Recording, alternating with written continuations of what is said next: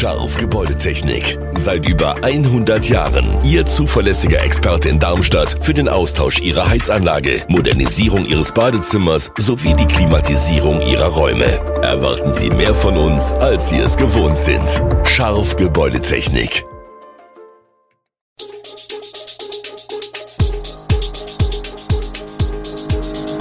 Gude, unser morgendliches News Update. Das Wichtigste aus Südhessen für Sie im Überblick. Guten Morgen aus Darmstadt an diesem 14. Oktober. Kundin vertreibt Pennyräuber in Darmstadt, Bollywood zurück an der Bergstraße und wie sicher ist die Stromversorgung im Winter? Das und mehr hören Sie heute im Podcast. Mit lauten Rufen und ihrem Regenschirm hat eine Kundin einen bewaffneten Raubüberfall auf einen Darmstädter Pennymarkt verhindert.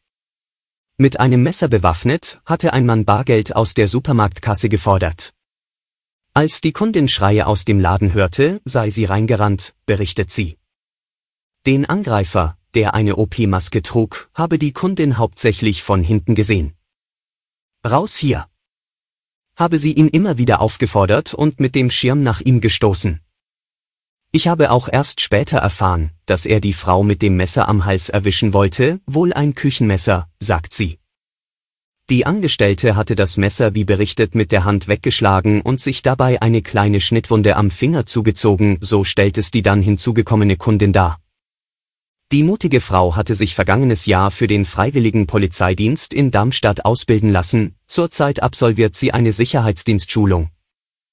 Aus ermittlungstaktischen Gründen äußert sich die Polizei vorerst nicht weiter zu dem Fall. In Mörfelden-Walldorf ist ein Mann am späten Donnerstagabend lebensgefährlich mit einem Messer verletzt worden. Wie die Polizei berichtet, ereignete sich die Tat gegen 22.30 Uhr in einer Unterkunft für Saisonarbeiter in der Rüsselsheimer Straße. Im Verlauf der Auseinandersetzung, an der offenbar mehrere Personen beteiligt waren, wurden ein 36-jähriger lebensgefährlich und ein 28-jähriger schwer mit einem Messer verletzt. Der 36-jährige wurde in einer Frankfurter Klinik notoperiert, sein Zustand ist laut Polizei wieder stabil. Der 28-Jährige wurde vor Ort verarztet. Noch am Tatort nahm die Polizei einen 48-jährigen Tatverdächtigen in Gewahrsam. Nun ermittelt die Kriminalpolizei. Autofahrer müssen sich im Herbst wieder auf verstärkten Wildwechsel in der Dämmerung einstellen, auch in Darmstadt-Dieburg. Dann steigt die Gefahr von Wildunfällen. Gerade in der Morgen- und Abenddämmerung überqueren Rehe, Wildschweine und Hirsche oft Straßen. Das ist für Mensch und Tier gefährlich. Im Landkreis Darmstadt-Dieburg ereigneten sich in den vergangenen zwei Jahren insgesamt 312 Wildunfälle, 150 im Jahr 2020, 162 im vergangenen Jahr. Der Landkreis sucht nun nach einer Möglichkeit, das Risiko von Wildunfällen zu reduzieren, etwa Sensoren an Leitpfosten, die Wildbewegungen erkennen können. Übrigens, ein Autofahrer, der nach der Kollision mit einem Wildtier einfach davonfährt, macht sich strafbar, selbst dann, wenn das Tier im Affekt noch an den Waldrand rennt. Nun ein Blick in die Bergstraße. Grellbunte Bilder, prächtige Kostüme und viel Gesang mit Tanz, das ist Bollywood. Und im Kreis Bergstraße gar nicht so Außergewöhnliches. Denn zum wiederholten Male soll im Kreis eine indische Filmproduktion aufgenommen werden, Diesmal ist in Birkenau eine achteilige Fernsehserie von Filmproduzent Vinod Kumar Singh geplant. Die soll Reinkarnation heißen und pro Folge etwa 150.000 Euro kosten. Für indische Verhältnisse eine Billigproduktion. Doch warum gerade in Birkenau? Den Weg für die deutsch-indische Filmkooperation haben der populäre Bürgermeister Milan Meplessere und der frühere Bergstreusser Landrat Matthias Wilkes geebnet. Außerdem hat die Bergstraße für indische Augen etwas sehr Exotisches. Für Singh sind es übrigens nicht die ersten Dreharbeiten in Deutschland. 2004 realisierte er hier beispielsweise Humra The Trader, der Verräter. Der bisherige Mainzer Oberbürgermeister Michael Ebling, SPD, ist als neuer rheinland-pfälzischer Innenminister ernannt worden. Er folgt damit auf Roger Wenz, der tags zuvor zurückgetreten war. Für seine Entscheidung, das Ministeramt anzutreten, hatte Ebling nur wenige Stunden Zeit. Er sei mit Leidenschaft Mainzer OB gewesen, sagte der SPD-Politiker. Leicht sei ihm die Entscheidung daher nicht gefallen. Er freue sich auf die neue Aufgabe, habe aber auch großen Respekt davor. Zumal auf den neuen Innenminister einiges an Arbeit wartet. Allen voran die Aufklärung, was wirklich im Innenministerium während und nach der verheerenden A-Flut passiert ist.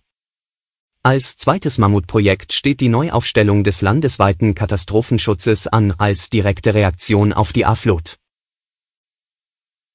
Anschläge auf Gaspipelines in der Ostsee und die Sabotage am Kommunikationsnetz der Deutschen Bahn haben gezeigt, wie verletzlich unsere Infrastruktur ist. Hinzu kommen die drohenden Versorgungsengpässe in diesem Winter. Wie real ist die Gefahr eines Stromblackouts in den kommenden Monaten?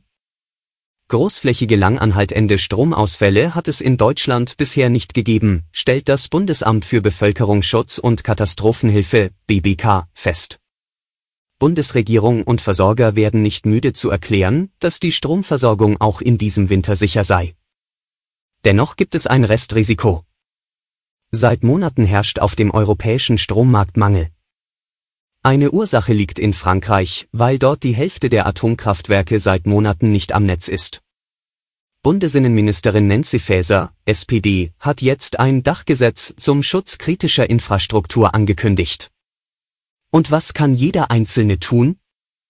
Von einem Stromausfall ist die komplette Infrastruktur in einer Wohnung betroffen, Nebenlicht, Elektroherd, Kühlschrank und Computer meist auch Telefon und Heizung.